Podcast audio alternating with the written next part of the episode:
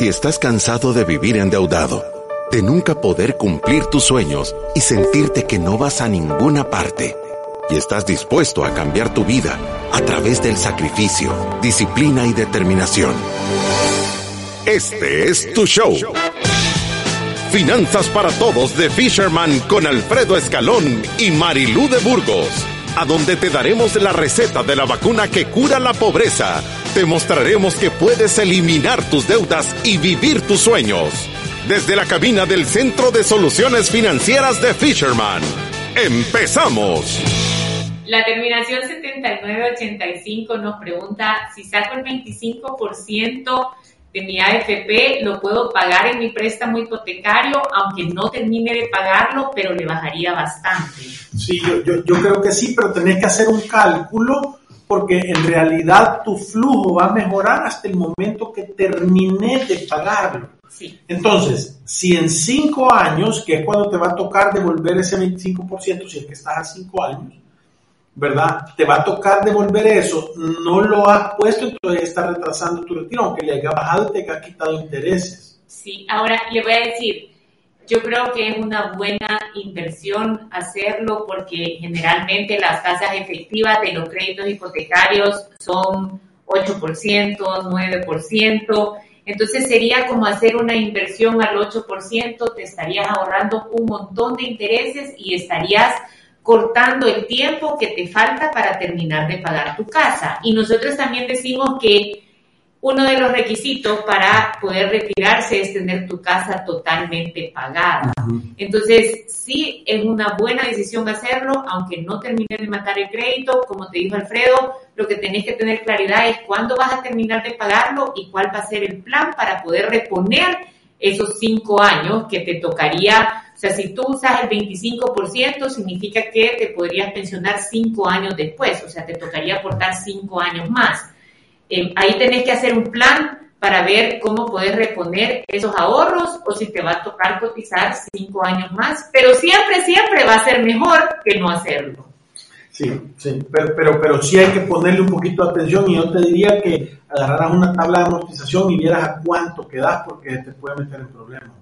¿Por qué? ¿Por qué? Porque si paga la casa y el, lo que quedó del saldo no lo va a pagar en los siguientes cinco años, no va a liberar la cuota, entonces se va a retrasar cinco años más para retirarse. Pues, pues, sí, pero yo prefiriera, a lo que me refiero es, prefiriera tener mi casa totalmente pagada, aunque me retire cinco años después, que me toque cotizar cinco años No, más, que pensionarme y todavía tener la cuota de la casa. Está bien, y te agarran y te dicen gracias por participar, si tienen que ir Ah, no, trabajo. pues sí, Ah, asumiendo que me dan la oportunidad de seguir Ah, trabajando, eso no, hacía falta. Sí, eso hacía falta, asumiendo que tú podés seguir sí, trabajando. asumiendo que puede Porque hay empresas que tienen la política de cumpliste tu edad de retiro, gracias Dios, por participar. sí. Eh, este es anónimo, dice, al momento de que voy a aceptar una herencia, adquiero también las deudas de lo que esa persona me dejó. Si tú sos un heredero universal o un heredero único, eh, eh, recibís todos los haberes y todos los deberes. Quiere decir que todos los activos y todos los pasivos pasan a ser responsabilidad tuya. A menos que en el testamento haya una cláusula específica en la que te dicen, yo tengo todas estas cosas y heredo a esta persona esta silla. Ahí sí solo está recibiendo la silla y no estaría recibiendo las, las deudas. Sí, o sea, si, si hay como algún activo que quede específico y que no tenga amarrado. Yo he visto herencia una que dice yo le dejo heredero universal a esta persona y a esta otra le dejo esta casa. Entonces Sí. esa persona solo recibiría la casa. Pero incluso en una aceptación de herencia donde no hay un testamento, ahí también va todas las obligaciones que esa persona dejó y todas las cosas que esa persona tenía. Por eso es que hay muchas veces que las personas se dan el zafe con la Sí. aceptación de la herencia, porque Sí. tenía más deudas de lo que ha De lo que dejado. hay, sí, Entonces uno puede decir, yo no acepto herencia. sí. Lisset dice, ¿estaría bien dejar de provisionar en el presupuesto los gastos futuros como compra de llantas, electrodomésticos, vacaciones, mientras logro acumular mi fondo de emergencia? Vacaciones sí, hay cosas que puedes quitar de la provisión, comprar las llantas no. Le, tenéis que poner un poco de, coco a eso, ¿verdad? Porque, ¿qué, es lo que va a suceder? Vaya, y ponete a pensar un poquito. Tú vas a empezar a hacer tu fondo de emergencia y si las llantas te tocan cambiarlas el siguiente mes y no tenés el dinero, va a salir del fondo de emergencias y te va a evitar que lo tengas. Por eso que nosotros decimos, vaya, si estás en una situación un poquito complicada, hace un fondo de emergencia de pequeño, de mil dólares, un mes, voy a decir. Y una vez lo tengas, entonces empezar a provisionar, ¿verdad? Porque, porque lo que pasa es que hay provisiones que son de necesidad y provisiones que son de deseo, tal como Marilu lo estaba diciendo matricular a tu hijo en el colegio es una provisión de necesidad. Eh, eh, pagar el seguro o, medicinas es una necesidad. Darle mantenimiento a tu casa si se te ha fregado la bomba o, las luces no sirven o, o tenés una gotera es de necesidad. Entonces le tenés que hacer frente cuando sucede. Irte de vacaciones, comprar regalos. Eh, eso las esa, esa la puedes parar, ¿verdad? Entonces, cuando tenés un presupuesto balanceado y lo tenés claro y en orden, esas decisiones se vuelven fáciles. Sí. Roxana nos dice, pago un seguro de carro que me está costando 54.44. ¿Cómo ven esto? ¿Lo ven adecuado o es muy alto? ¿Qué me sugieren? depende. del valor del carro. Depende del valor del carro y del valor de reposición que tenés, porque si tenés un carro de 50 mil dólares es barato, si tenés un carro de 10 mil pesos es caro. Si el costo de reposición, si el costo de reposición de tu carro te están diciendo que yo he visto seguros que tenés tu carro asegurado por 10 mil dólares, pero te dicen que el costo de reposición es lo máximo que te van a pagar y el carro ya vale 5 mil. Entonces estás pagando por 5 mil dólares que nunca lo vas a, a poder reclamar, ¿verdad? Entonces, eh, tener, necesitamos un poquito más de datos para decirte si está bien o mal. Yo te recomendaría que hablaras a Resuelve eh, y, ahí pidieras que te hagan una cotización en tu carro para, para, para darte cuenta. Sí, aunque yo lo veo como bastante, los seguros de vehículo que vemos como bien promedio. Pero, pero dependiendo del monto que estás asegurando. sí, es como dice Alfredo, o sea, estás asegurando, asegurando un carro 2021 o 2020 o uno 1900 ayer, ¿me entiendes? Que ya no 1900 ayer no te, lo, no te, lo, aseguran, creo yo. Creo que hay una ley que tiene como 15 años ya no te lo aseguran. Pero, pero eso es lo que debería de ser comparándolo con otras ofertas, yo o sea, si todo el mundo me cotiza 70 dólares y este me cotiza 54, entonces es barato. Sí. Y si todo el mundo me cotiza 27 y yo pago 54, entonces es caro. Y lo importante es salir al mercado, cotizar para saber cuánto es, o sea, cuál es la oferta. Y la otra cosa importante, perdón, Mario, que yo no, no, no le he puesto tanto coco, pero es es, variable el deducible del seguro del carro, ¿tiene deducible o no? O sea, tienes que pagar por los primeros 200. Yo he visto que algunos carros son, tienen seguros de carro, tienen deducibles con accidentes, ¿verdad? Sí, sí, sí. Sí, yo he visto deducibles como de 400 dólares, 350 dólares. O sea, sí, esas son variables que le tenés que poner coco para asegurarte que, que tenés el seguro que necesitas, eso es número uno, y número dos, que estás pagando una tarifa competitiva. Sí, y sabe que es lo otro importante, es que con este tema de los seguros de verdad nosotros podemos hablar un montón, porque ¿cuánto representa estos 54 dólares con tu, ingreso? O sea, estás decidiendo tomar un seguro quizás para tu carro, pero no tenés entonces un seguro médico. Eso te iba a decir yo, te, estás tú asegurada antes, ¿verdad? Porque el piloto es más importante que el carro. Sí, Sí, y esto es algo que vemos bastante seguido, ¿verdad? Personas que compran, póngale el seguro de su vehículo, no tienen ni un seguro para ellos. Y hoy hay opciones bastante accesibles de seguro. Es más, hace Suiza, que es uno de los patrocinadores del programa, salió con una oferta de seguros que eran como desde 19 dólares el mes o 15 dólares el mes. No me acuerdo exactamente, pero ellos nos la comentaron en donde uno tiene un seguro médico básico. Sí. Roxana no, Miguel dice, ¿cómo tomar decisiones inteligentes al momento de que voy a adquirir un inmueble? Mira, hemos hecho programas completos de esto, Miguel. Creo que las decisiones inteligentes básicas son, número uno, andar a buscar inmuebles de, la talla de tu billetera, ¿verdad? O sea, que tú de verdad le puedas hacer frente y que sea una buena decisión. Número dos, buscarlos en una zona que vaya a tener algo de plusvalía, ¿verdad? Número tres, asegúrate que llena tus necesidades, ¿verdad? Número, cuando digo llena tus necesidades es que queda cerca de tu trabajo, que queda cerca del colegio de tus hijos, o si es para una inversión que tiene afluencia, o sea, todas esas cosas hay que verlas. Tenemos varios programas que hemos hecho de, ese tema. Pero básicamente, como Alfredo te lo está diciendo, decimos nosotros, para dar el paso de tener un inmueble, tú tenés que tener estabilidad financiera. Esto es, tener tus finanzas en una posición sólida. Cuando tú tenés estabilidad, podés dar el paso de hacerte de un activo. Lo segundo es tener claridad de qué estás comprando. Yo siempre digo, una buena parte del dinero en bienes raíces se puede hacer al momento de la compra si uno compra de forma inteligente, una buena ubicación, un buen precio, una buena oportunidad, tenés una buena prima y eso te permite hacer una mejor oferta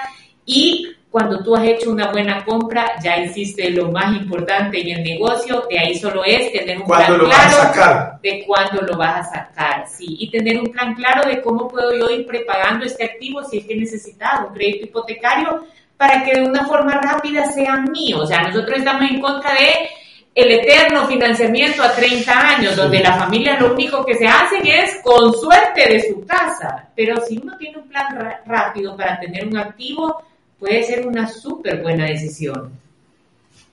Carlos nos dice, ¿cuánto sería el estimado para ahorrar mensual en caso de que tenga una emergencia?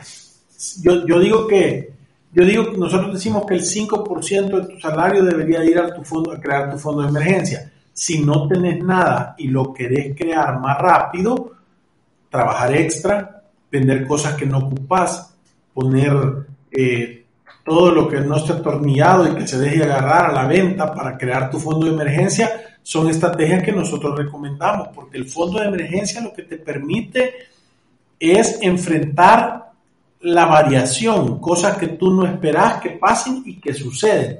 Sí.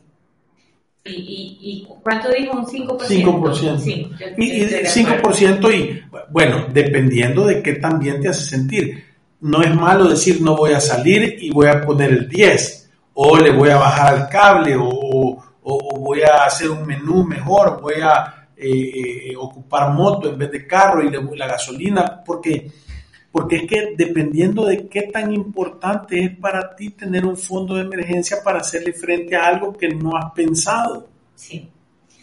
Mariano dice, ¿Qué es lo más recomendable? ¿Hacer un presupuesto con grupo familiar o de forma individual? Es decir, si hay gastos asignados pero están por separado. Grupo familiar, grupo familiar, definitivamente que grupo familiar. Sí, o sea, asumiendo que estamos hablando de que tú estás casada, María, y que lo estás haciendo con tu esposo, este presupuesto. O sea, yo creo que si tú sos una hija todavía viviendo en la casa de sus papás, tú deberías de tener un presupuesto y en el presupuesto puede haber algunas asignaciones de gasto. los gastos que tú te haces cargo en la casa de tus Correcto. Y ellos en el presupuesto individual de ellos deberían de tener asignado algún ingreso que es la parte que tú contribuís al gasto del hogar, pero su presupuesto debería de ser individual cada uno. Ahora, si tú estás casado, yo siempre recomiendo que lo hagan juntos. Eso no significa que no van a tener cada uno asignaciones. Es que ahí hay, hay una distinción súper importante. O sea, yo puedo decir,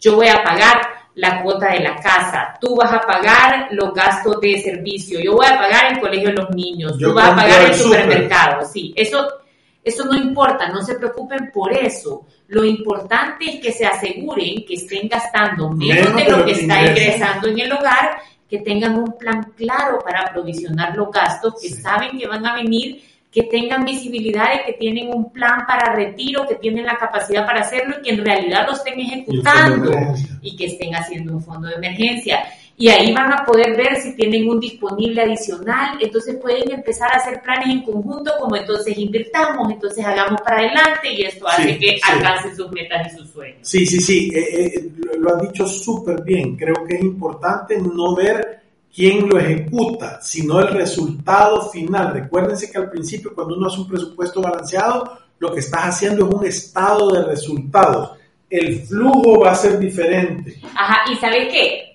En mi al webinar de finanzas en parejas, jueves a las 6 de la tarde. Si tu pregunta era por qué estás haciendo esto con tu esposo, mucha gente piensa que va a venir aquí a Fisherman y le vamos a decir, ah, entonces metan todo el dinero juntos y aquí lo revolvemos y ya nadie tiene nada. Y entonces eso le da como ansiedad porque uno a veces ya tiene algo operativo en donde tú pagas esto, yo pago lo otro pero no, nuestro propósito es que tengan visibilidad, que haya transparencia en el tema de los ingresos y que sepan hasta dónde pueden llegar con el gasto adicional, ¿me entiendes? Porque de repente hay uno en la pareja que le queda un montón de dinero, entonces lo despatarra todo. Y, no, espérate, ya hemos visto gente súper endeudada y gente con ahorros. Sí. En la, durmiendo en la misma, en la misma sí. Bernardo nos dice, ¿por qué ha bajado demasiado el precio del Proyecto 5 Plus? yo sé que no he perdido porque no lo he sacado, dice. Pero ha bajado todo en general. La Mira, bolsa la, Reserva Federal en Estados Unidos eh, no había subido intereses en un montón de tiempo y ha dicho que sí, cuando los intereses suben, más gente quiere ahorrar, el dinero se vuelve más caro y eso ha tenido a la bolsa más la inflación un poquito deprimida entiendo la sensación. Bastantito de Pero si te, si te sobra dinero, pensá que está en descuento. Los grandes inversionistas, los que de verdad hacen dinero, estos son los momentos que están esperando. Este es el momento. O sea, la gente dice, uy, el Bitcoin se cayó un montón. Eso es lo, lo que das, los que son, saben invertir, dicen, esto es lo que estaba esperando, aquí me encaramos. Sí. ¿Verdad? Aquí me monto para que no se oiga mal, pues. Eso, ahí es donde tenemos que cambiar un poquito la mentalidad y ver esto como una oportunidad. Es que si tú pensás que estás así, pero como tú lo estás viendo de una manera correcta, yo sé que siempre queremos entrar y ver esto en verde y nuestros números positivos y siempre creciendo, pero cualquier inversionista que tiene un buen tiempo de estarlo haciendo te va a decir que esto no siempre es así. Entonces, eh, hay que acostumbrarse, como dice Alfredo, tener que ver la oportunidad que estos momentos en donde la bolsa está deprimida, uno puede invertir un poquito más y de verdad ganar. Sí, es correcto. ¿Vale el otro? Sí, Alberto Domínguez. El usar una tarjeta de crédito solo para financiar el supermercado y pagar todo el saldo en la fecha de corte es lo correcto. Lo utilizo especialmente solo para eso. No sé si lo hago bien. Vaya, número uno, no lo está financiando, solo está ocupando la tarjeta de crédito como un método de pago. Y sí, claro, no te está costando nada si lo está pasando. El problema, si lo estás pagando completo al final del mes, el problema viene cuando tú has financiado algo, lo has metido en la tarjeta y de repente tienes un problema y no lo puedes pagar. Ahí te va a salir caro. Y esto que tú estás haciendo es la excepción de la regla. El 1.6% de la población tiene la capacidad de hacerlo. La mayoría de la gente empieza con esa intención, se termina deslizando, se va de boca y financia toda esa parte. Pero si tú, eh, voy a decir religiosamente, compras con eso, pagas y no lo ocupas para nada más y tú tienes un trabajo estable a donde no estás gastando más de lo que tenés y estás poniendo todo y tenés un presupuesto, claro, no te va a costar nada lo que sí te digo es que muy poca gente tiene la capacidad de mantenerse haciendo eso a lo largo del tiempo sin endeudarse.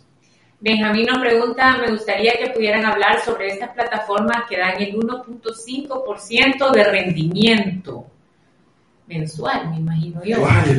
Pero sabes qué, se me ocurre que con esta pregunta de Benjamín podemos juntar también a la pregunta que nos hicieron sobre esta plataforma Zoe, que ya nos metimos a revisar en el link y básicamente es una es, una, es una secta, voy a decir. es un grupo eh, eh, de personas que creen eh, en este tipo de negocios donde les están ofreciendo una plataforma de educación financiera, pero al mismo tiempo yo pago como 35 dólares al mes, como por un periodo como de dos años, y sobre mis aportes me prometen una tasa del 7.5% mensual y esta persona promete que él lo mete en un solo guacalito, que es como un fideicomiso, en donde hace inversiones en cripto, en bienes raíces, en portafolio de inversión y entonces tiene la maravillosa capacidad, yo nunca había oído a un broker prometer eso, de pagarle a las personas el 7.5% mensual, o sea, un 90% anual de interés y tiene miles y miles de miembros. Y, yo, yo, yo, voy, a decir, voy a decir que a mí me ofrecen esto, voy a hacer el análisis. Número uno, yo quisiera entender a dónde invierte él el dinero para sacar un rendimiento del 90%. Y cuál es el parentesco que tiene con la Madre Teresa de Calcuta para que una vez esté ganando eso, lo quiera compartir con todos nosotros los mortales. Sí. De ahí quisiera saber cuánto tiempo tiene esta empresa y bajo qué regulación está. Y si me llegara a estafar o llegara a haber problemas, ¿a dónde lo puedo agarrar? ¿De qué lado? ¿Del tobillo, de la nuca, de la... De la... Porque normalmente, imagínate que eso es en el Internet. Sí. Yo, o sea, no, no, no, sé bien. Yo, ahora hice un, reportaje. El artículo básicamente lo que dice es, eh, están siendo investigados por el tema de que sea una estafa, ¿verdad? Pero al mismo tiempo tienen, están, tienen presencia en varios países, tienen miles de miembros que se han afiliado, tienen esta persona que es su creador y además tienen diferentes jefes. Leonardo Cositorto. Leo. Sí, entonces a Leo le está yendo bien, mucha gente está creyendo en él y eh, está siendo investigados y al mismo tiempo lanzó su propia cripto que se llama Zoe Cash.